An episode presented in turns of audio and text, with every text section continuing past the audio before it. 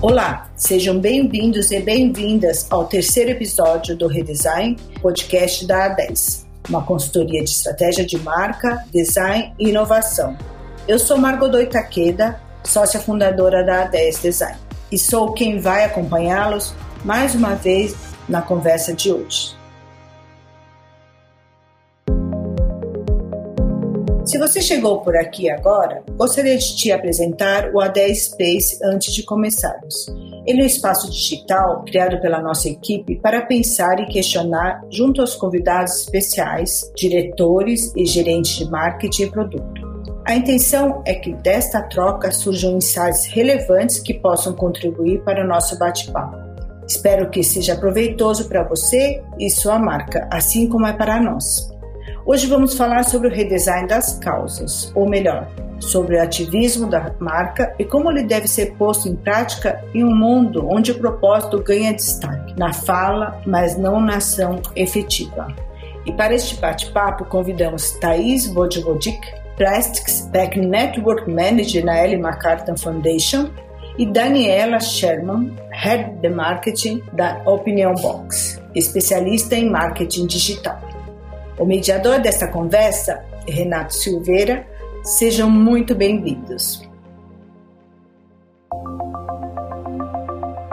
Olá, Margot. Obrigado mais uma vez pelo convite. É um prazer fazer parte deste projeto, principalmente hoje com um tema tão relevante e que merece nossa atenção. Vamos começar? Assim como nos outros episódios, construímos as nossas conversas como um projeto de design e começamos com a fase exploratória.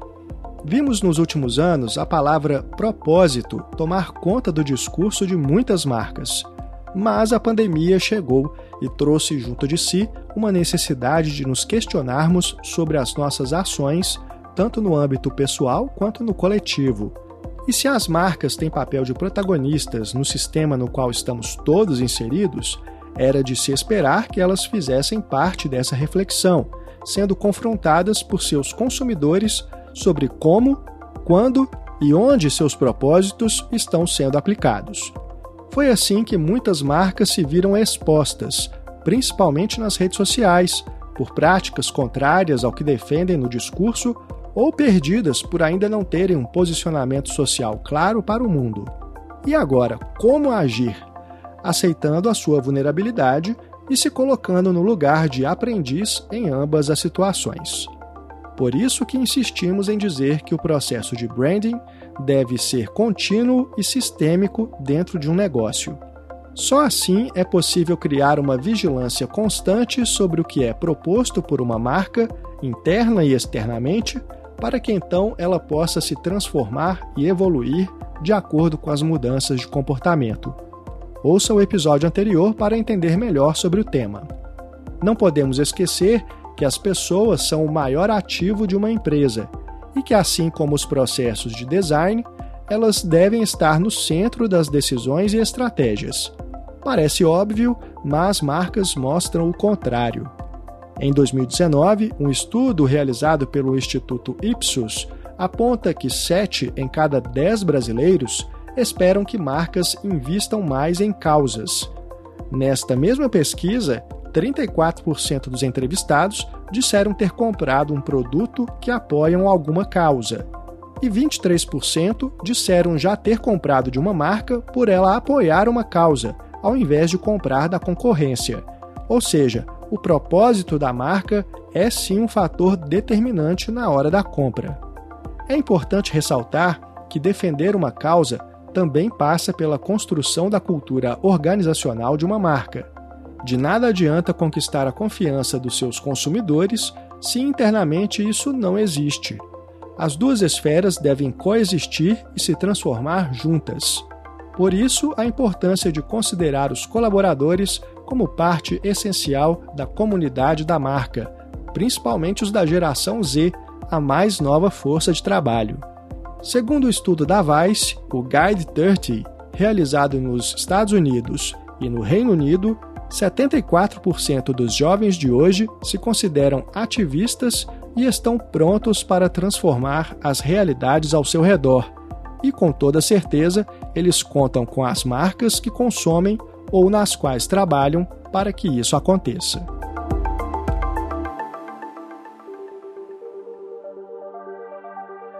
Agora que o contexto foi entendido, chegou o momento em que definimos o problema a partir das perguntas e desafios trazidos pelos convidados do A10 Space sobre o tema deste episódio. Marcos Iório pergunta: Este ano tivemos uma espetacular adesão de Wall Street e do mundo financeiro ao ESG, como uma redenção. Não há um movimento oportunístico de muitas marcas querendo posar com propósito Seria medo de perder aderência a novas gerações? Quem responde primeiro é a Thaís. Bom, hoje existe um entendimento muito maior entre a sociedade como um todo, em todos os setores, tanto o setor privado, o setor público, o setor. Do, e, e uma coisa que já era muito disseminada no terceiro setor, que é que são a, a, é, os impactos globais é, de larga escala, como mudanças climáticas, é, poluição plástica, é, queda de biodiversidade, a, a, consequência do nosso estilo de vida como sociedade, né, e a participação das empresas em relação a isso. Então, a adesão das empresas em, em é, transformação do seu negócio, né, com, em termos de e, e, seguir indicadores de, do ESG, né, que é Environment, Social and Governance, é, são uma, isso, na verdade, é uma consequência de, desse grande entendimento de que não dá mais para continuar fazendo o negócio como sempre foi feito. Então, é claro que eu acredito que sempre vai ter as, sempre vão ter as empresas que vão estar tá olhando para isso de uma forma séria e as que estão é, ainda numa fase mais inicial, né? Ainda com um entendimento superficial, que vão tentar fazer greenwashing. Existem, existem é, diferentes estágios assim das empresas, mas eu, eu, eu acredito que é, possam ter empresas oportunistas e empresas que de fato já entenderam que precisam mudar a sua forma de fazer negócio. Agora vamos ouvir a Daniela. Essa questão do, do ativismo de uma forma geral é, como várias outras coisas dentro do mundo do marketing, é, sempre vão ter pessoas que vão estar em busca de oportunidades e sempre vão ter pessoas que vão estar fazendo aquilo é, de coração, né, com, com, com, uma intenção, um propósito mais claro. Mas eu acho que essa questão do, do ESG, ela mostra, é, o, acho que o indicador mais importante está atrás, é que de fato o, o ativismo tem se tornado uma coisa rentável, né? Você se preocupar com seja com a questão da sustentabilidade, do meio ambiente, questão da governança, é, esses temas eles têm uma relevância que de fato reflete em rentabilidade. Então, é, sim, pode ter um oportunismo, mas ele, ele não é gratuito, né? Ele, ele tem um, um, um objetivo por trás que de fato, as empresas que estão preocupadas com essas questões, e aí tem que ser genuinamente preocupadas, né? não pode ser só aquela preocupação da boca para fora, é, elas não só contribuem para um mundo melhor, mas elas contribuem para a saúde financeira da empresa, contribuem para, o, para os seus colaboradores. Eu acho que tem todo um ecossistema envolvido é, que, que se beneficia disso. Assim. É, é triste que tenham pessoas que entram, entrem nisso só pelo oportunismo, mas eu acho que a dimensão que isso vem ganhando mostra que vai muito além do, oportunismo. Tem uma, é, uma oportunidade, não um oportunismo por trás disso. E a Beatriz Cardoso completa. Eu também acho que essa é uma boa pergunta. Se fala tanto em propósito nesse momento, mas o quão genuíno é esse discurso vindo de muitas marcas e o que elas estão fazendo na prática, em ações reais, vejo muitas vezes uma distância muito grande entre o discurso e a prática. É, mais do que a minha opinião, acho que é importante eu trazer alguns dados aqui. É, eu trabalho na Ellen MacArthur Foundation, que é uma organização é, que tem sede na Inglaterra, é, cuja, cuja missão é fazer a transição da economia linear para a economia circular e, e, eu trabalho na iniciativa de plásticos, né? Então, uma iniciativa chamada New Plastics Economy, que tem como objetivo concretizar a economia circular dos plásticos globalmente. É, e uma das iniciativas dentro desse da, da, New Plastics Economy, né, a nova economia dos plásticos, é o Global Commitment, que tem mais de 500 signatários, dentre eles mais de 250 são empresas globais, que produzem embalagens plásticas e que assinaram em 2018 um compromisso de é, desenvolverem soluções para a economia circular das suas embalagens, né? admitindo que esse é um problema é, muito grande, né? de acordo com diversos dados, existem diversos estudos que mostram a quantidade de plástico que vai, que vai parar nos oceanos todo ano. E uma das previsões aqui em até 2050 haja mais plásticos nos oceanos do que peixes. Né? Então, a partir desse cenário bastante problemático, essas empresas assinaram um compromisso de até 2025 chegarem à economia circular das suas embalagens plásticas. E o que, que significa isso? Tem, existem quatro principais indicadores. Um é eliminação de é, embalagens plásticas problemáticas e desnecessárias.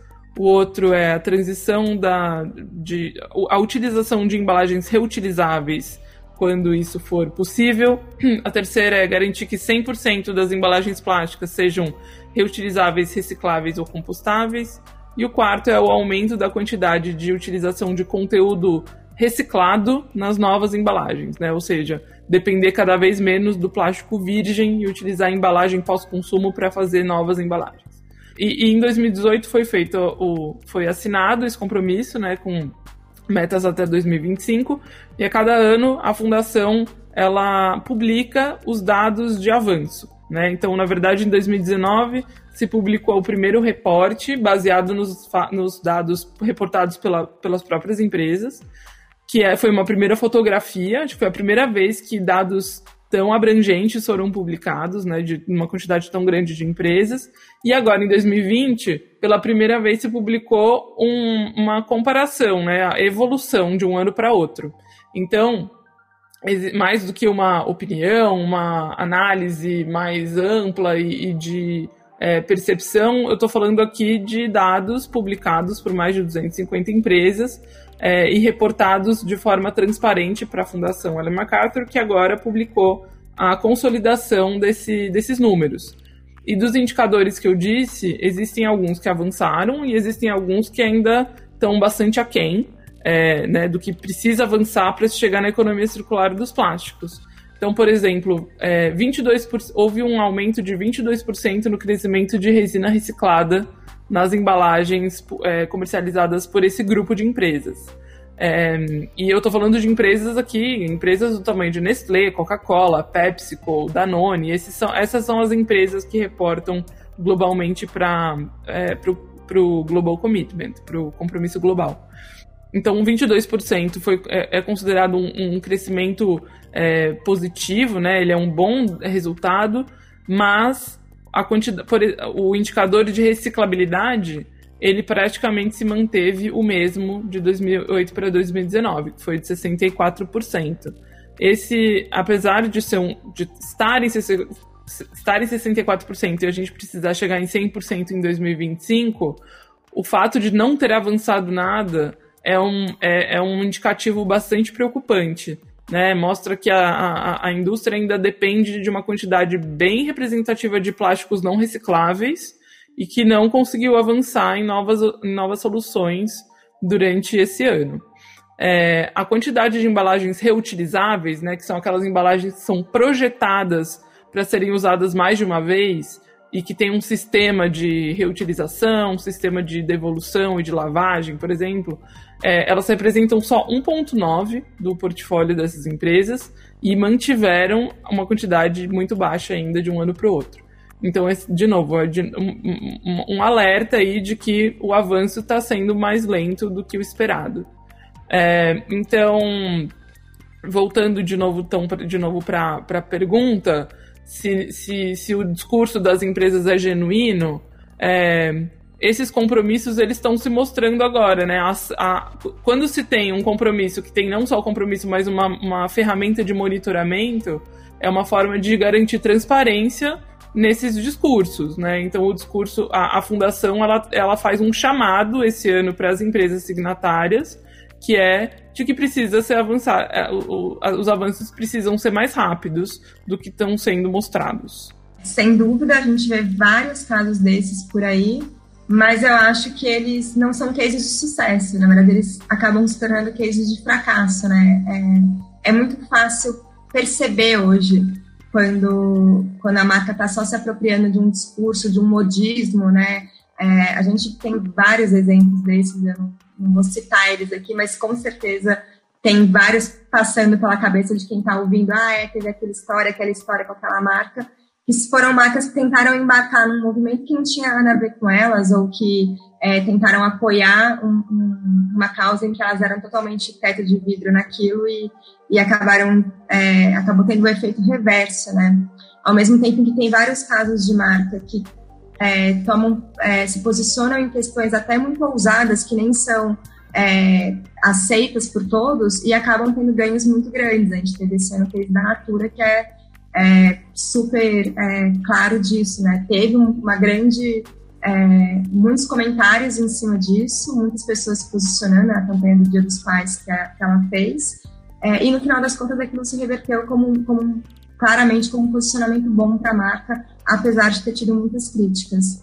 Então, quando é uma, é, por que, que a Natura se deu bem nesse, nesse case especificamente? Porque ela não é só naquela campanha que ela tem esse posicionamento, ela tem esse posicionamento em todas as suas ações, a forma como ela se, se posiciona para o público dela é como uma marca diversa, é como uma marca que abraça diferentes causas, então é, é uma coisa muito mais genuína e vem se tornando uma coisa muito presente é, de que as marcas de fato têm que se posicionar. É, os consumidores cobram isso, né? A gente tem dados de pesquisa que falam que os consumidores querem que as marcas se posicionem, que eles querem comprar de marcas se posicionando a favor de causas ambientais, a favor de causas, causas sociais. Tem um dado, por exemplo, que fala é, que durante a pandemia, 32% dos consumidores estão dando mais preferência do que davam antes é, para marcas sustentáveis, ou então começaram a fazer isso.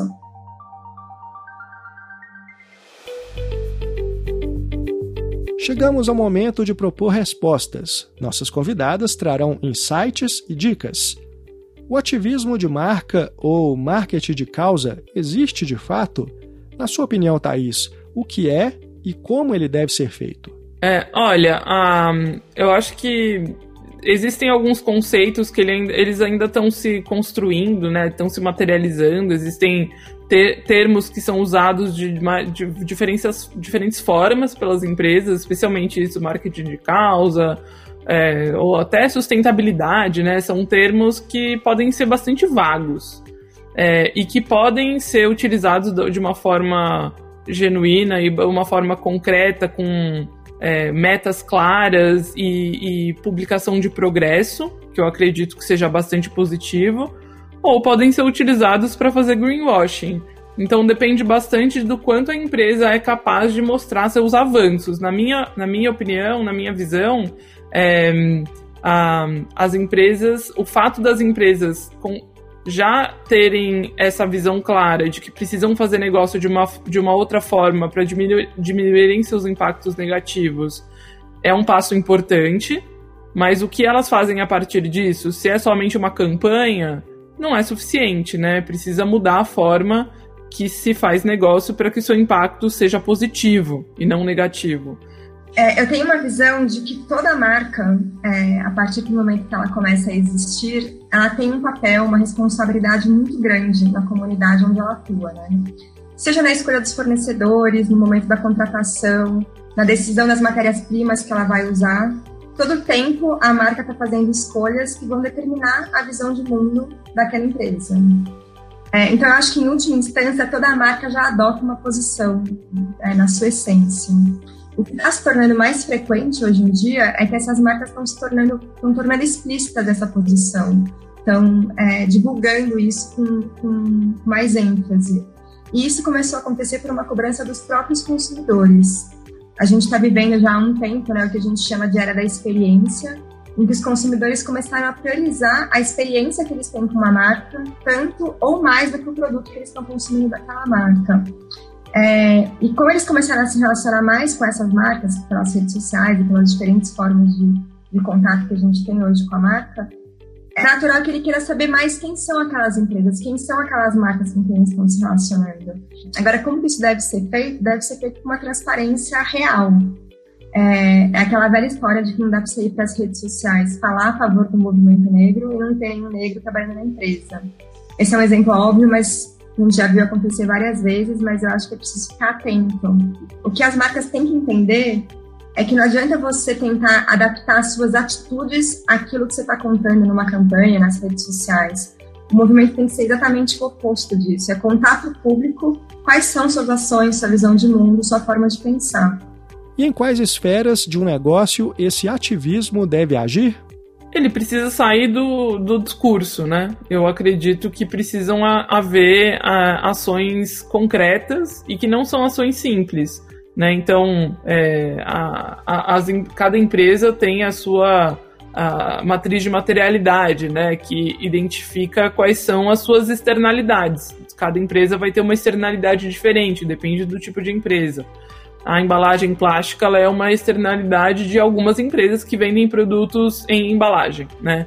Então, no, no caso, nesse caso específico, né, que é o, que é o tema que, é, eu, que eu conheço mais, um, as empresas elas precisam agir conforme a, o, o, compromisso traçado, né? Todos os signatários do Global Commitment se comprometeram com os mesmos indicadores. Então, é, elas precisam agir nesses quatro, nessas quatro esferas no tema de embalagem. Então, o primeiro é fazer uma análise do seu portfólio e entender quais são as embalagens que são potencialmente elimináveis.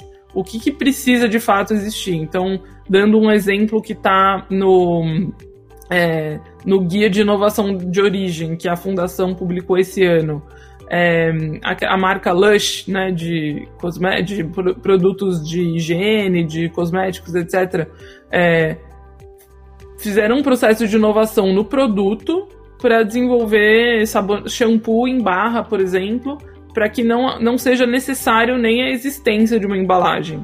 Né? Então, esse é um exemplo, eu acho que, de, que, é, que é super é, positivo, assim, no sentido de é, como, pens como gerar inovação é, para resolver esse tipo de problema. E não só uma substituição simples, né? Ah, o meu problema é embalagem plástica, então eu vou fazer embalagem de papel. Isso é uma substituição, pode ser uma, uma conclusão muito simplista, né? Tem várias empresas colocando a área de inovação para pensar em possibilidades de relançamento do produto, relançamento das suas linhas, para gerar esse tipo de, de é, claim né, para pro, pro, os seus consumidores. Então, esse, acho que esse é um, esse é um, bom, esse é um, um bom exemplo da, da Lush, que deixou de usar embalagem a, a partir de uma inovação do seu produto e oferecer shampoo em barra para os seus consumidores, e aí a embalagem plástica ela, ela passa a não ser mais necessária. O outro, a outra esfera de ação, né, que é a esfera de reuso, como as, as empresas podem deixar de ter, para as embalagens que sim precisam existir, como elas podem deixar de ser uma embalagem de uso único e passar a ser uma embalagem reutilizável.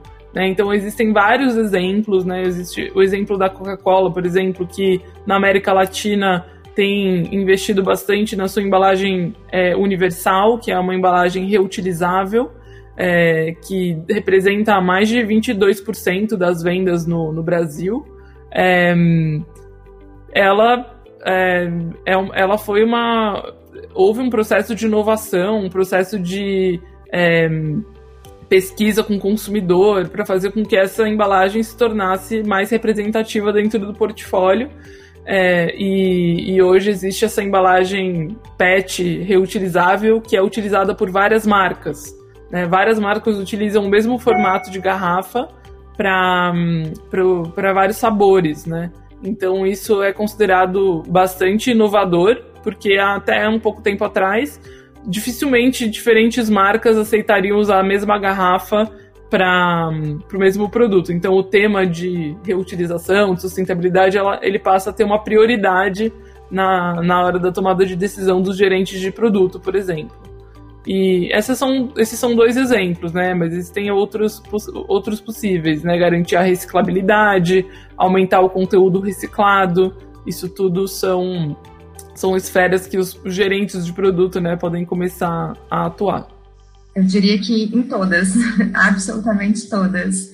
É, ele tem que, né, eu já falei isso, que ele tem que estar nas ações e não no discurso. Então, você só consegue, de fato, é, se posicionar como uma marca que tem uma causa, que tem um propósito forte, é, se estiver dentro da cultura organizacional da empresa. Claro que as lideranças da empresa têm que ser sempre as primeiras a, a dar o exemplo, né? Senão, se elas não estão envolvidas nisso, dificilmente você vai conseguir repassar isso para as demais equipes, para os demais colaboradores, e dificilmente você vai convencer o seu público de que aquilo realmente é um, uma causa que você acredita, uma posição que você de fato tem.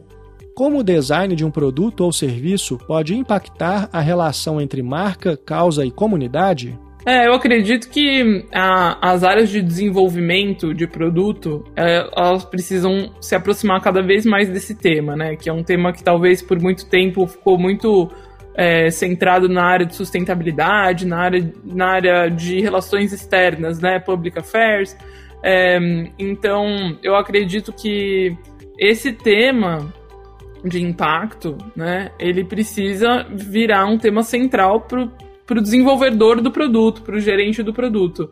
Então, o, o crescimento do entendimento de, da cadeia de valor inteira, né, não só do, da, da, do tema comercial, do tema de engajamento com o consumidor, mas, por exemplo, a cadeia pós-consumo dos produtos, né? Esse entendimento de para onde vai o seu produto depois que ele é, depois que ele é utilizado ele vai para, ele vai ser reciclado, ele vai ser, ele, é, se ele for reciclável, ele vai, no, no caso do Brasil, né? Ele vai ser reciclado na prática? Existe um sistema de coleta suficiente no Brasil? Qual, como a marca pode se, pode se aproximar disso, né? Como que, qual vai ser a resposta? Qual o nível de responsabilidade? Existe algum tipo de embalagem reutilizável que poderia ser usada nesse, nesse tipo de produto? É, todo, todas as embalagens que existem aqui precisam ser utilizadas mesmo, de fato, ou eu poderia repensar o produto inteiro, o produto, o, a embalagem e o sistema de entrega, né? Acho que são todos são essas vertentes que é, são, tra são tratadas no guia de inovação de origem publicado pela fundação, que é, propõe essa nova forma de enxergar o produto, né? O desenvolvimento de produto é, por parte do gerente de produto. Esse tema é um pouco mais difícil de eu falar porque eu não sou design, mas tem um ponto que é importante, que é o design ele envolve diferentes frentes, né? Então, quando você pensa na escolha de matérias-primas, de fornecedores, tudo isso tem que estar de alguma forma alinhado com os ideais da empresa, né? Então, dando um exemplo, uma empresa de cosméticos que se posiciona como uma empresa livre de crueldade animal, ela não pode ter um fornecedor de embalagem que não adote a mesma prática. É, uma marca que se diz sustentável não pode ter uma embalagem lindíssima, mas que utiliza muito plástico. E por aí vai, né? Vários exemplos nesse sentido. Como na reta final de um processo de design, chegamos ao momento de discutir soluções. Vamos aos insights finais, referências e dicas práticas para levar essa conversa para a ação. Para uma marca que está nascendo agora, como ela começa a construir um propósito que vai além do discurso. O que ela deve prestar atenção para não esquecer dele? Eu acredito que as marcas elas possam se apropriar de conteúdos que já existem em relação a isso e já existe bastante coisa construída e trabalhada é, como orientação, né, para como agir. E aqui eu trago principalmente esse o guia de inovação na origem, que foi publicado pela Fundação Ellen MacArthur no mês passado, é, que pode ser encontrado online em diversas línguas, inclusive português, que traz essa proposta de nova mentalidade de quem está desenvolvendo o produto é, para o tema, tema da economia circular. É, então, ele traz uma proposta de nova mentalidade, traz mais de 100 casos mundiais de inovação na origem, né, que significa a inovação na, na hora do desenvolvimento do produto e não para não, não deixar a, a embalagem virar uma, um problema, né? simplesmente você repensar o, a, a, o problema desde a origem e não quando aquilo já está jogado no chão, jogado no mar e aquilo ali não tem o menor valor, né? Então esse guia ele traz mais de 100 casos de exemplos mundiais de como essas marcas e produtos é, se reinventaram nesse sentido. Então traz bastante inspiração e traz também o que ele chama de cinco passos é, essenciais cinco ingredientes essenciais internos das organizações é, para transformar o pensamento é, em, em, relação à economia circular internamente. Então, eu convido todo mundo aqui a, a que, tá, que, esteja ouvindo essa, esse podcast a acessar esse link no, na, na página da fundação, fazer o download desse, desse guia é, e, e, e, ler o guia todinho. Assim, ele é um guia totalmente direcionado justamente para esse público, quem está desenvolvendo é, produtos e marcas e que esteja é, buscando chegar na economia circular dos seus produtos. Eu acho que começa desde o processo da construção da marca, né? Quando a empresa está definindo ali sua missão, sua visão, seus valores, que eu particularmente acredito que tem que ter essa parte, né? Na hora que está criando uma marca, tem que ter essa reflexão do que, que a empresa acredita, qual que é o seu propósito. E é ali que vai começar a se definir quais são o, as causas, os, os movimentos, as atitudes, as ações que vão definir aquela marca. É, e isso tem que ser documentado e tem que ter uma, um, um, um trabalho de aculturamento para você conseguir repassar isso para os seus colaboradores. Na hora que você tem uma cultura forte, que está engajada é, genuinamente seja num, numa causa, seja no modo de pensar, isso vai se transmitir para os seus é, clientes de uma forma muito natural.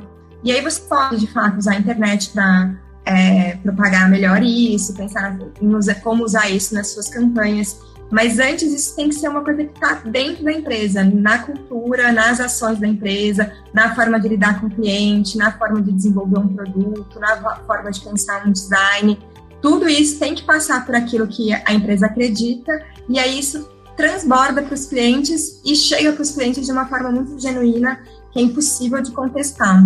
Eu estou no Opinion Box desde o começo e a gente teve uma reunião nas primeiras semanas de empresa que foi exatamente os gestores sentados, né, quem estava ali envolvido no projeto desde o começo, e foi uma conversa de que marca é essa? O que, que essa marca acredita? Como que ela se posiciona? Como que ela fala?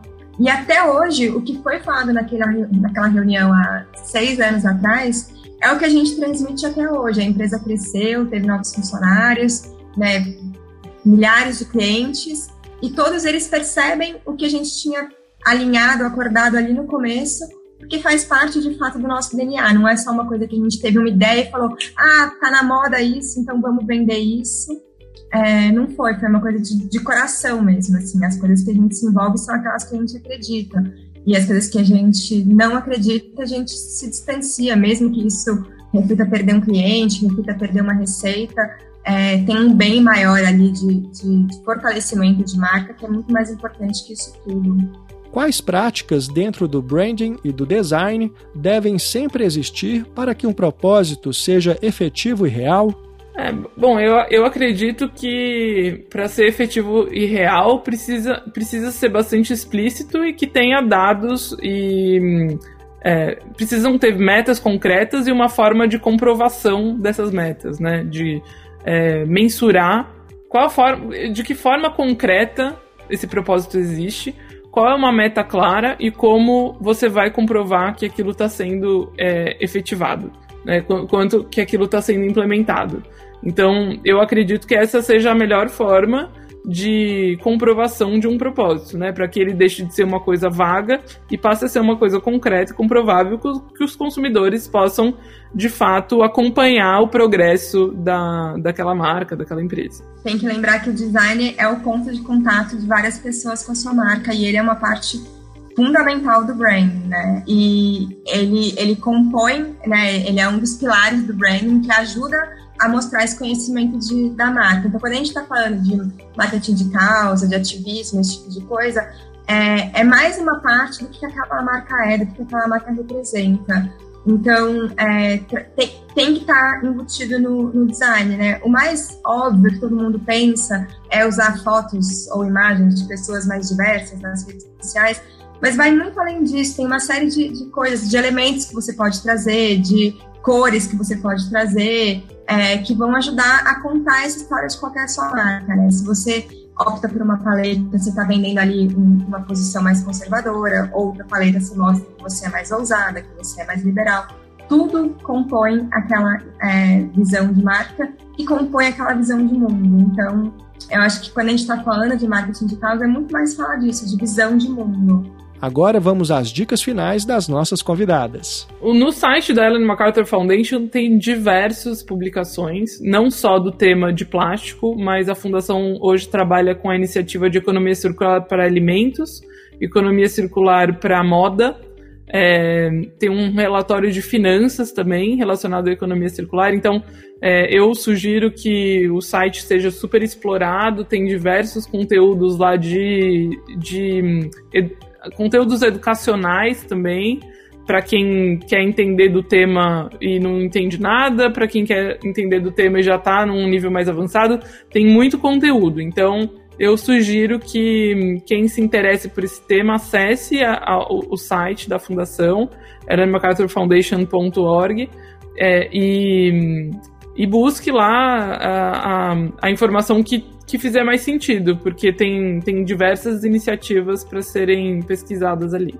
Eu, eu, acabei falando agora, né, de conhecer o, o, o consumidor, e aí eu puxar para o nosso lado, assim, o Opinion Box tem um blog é, que a gente traz diversas pesquisas sobre vários temas que ajudam a conhecer o consumidor. A gente, desde o começo da pandemia, está fazendo uma pesquisa semanal sobre o comportamento do consumidor. Agora ela passou a ser quinzenal, mas a gente já está indo para quase 30 edições dessa pesquisa que ajudam a entender esse comportamento, especialmente nesse momento né, de tanta transformação. E coisas que apareceram nessa pesquisa é essa mudança de, de, de preocupação com, com o ambiente, com as marcas, com que as marcas apoiam. Isso tudo apareceu em várias pesquisas nossas. Preocupação com o local, consumir mais do local, porque é uma pessoa que você conhece, uma marca que você consegue criar uma identidade maior é, repensar o consumo, né? Repensar esse consumo supérfluo. Isso apareceu em várias pesquisas. Então, acho que para quem está querendo entender um pouco mais o consumidor, para poder pensar como se posicionar diante dele, essas pesquisas ajudam muito a entender. E a gente tem várias pesquisas sobre vários outros temas, tem pesquisa sobre diversidade nas empresas, está saindo agora uma pesquisa sobre saúde mental nas empresas. Então, acho que tudo isso são dados que ajudam a entender esse momento de incerteza aí que a gente está vivendo é, informação vale ouro. Então, corre lá no blog.opiniobox.com, tem muita informação legal. Nossos sinceros agradecimentos a Thaís e Daniela. Agora que ouvimos a Thaís e Daniela falando sobre esse assunto tão importante para o posicionamento de uma marca, fica claro que ao definir seu propósito, ela deve estar certa de que pode viver esta realidade na prática criando as ações efetivas e contínuas para evitar a defesa e o apoio a uma causa só no discurso. Por parte das marcas, vimos no Brasil os investimentos privados em causas socioambientais crescerem 17% entre 2007 e 2018. Além disso, houve também uma valorização da carteira de ISE B37, Índice de Sustentabilidade Empresarial, que analisa a performance das empresas listadas na B3, Bolsa de Valores no Brasil. No final de 2019, a carteira já representava 37,62% do total do valor do mercado nas companhias com ações negociadas nela. Portanto, fica aqui minha dica. Conheça o seu negócio, entenda como ele pode impactar a sociedade como um todo. Envolva as pessoas da sua empresa nesse processo. Abra espaço para uma troca constante com seus consumidores. E principalmente, use o branding e o design a seu favor. Neste momento de construção, eles são alicerce do que deve ser um processo sistêmico e contínuo que além de olhar para o ser humano no centro das suas estratégias, são capazes de gerar inovações de impacto em serviços e produtos. Até a próxima. Muito obrigada. Este foi mais um episódio do podcast Redesign. As nossas convidadas e também aos participantes do A10 Space, Marcos Iório e Beatriz Cardoso, o nosso agradecimento pelas contribuições e insights para esta conversa. Obrigado também a você que está nos ouvindo. Esperamos que tenha gostado. Se sim, nos siga nas principais plataformas de streaming e nos ajude a levar o redesign para mais pessoas e organizações. Indique e compartilhe nas suas redes sociais. Esperamos você no próximo episódio.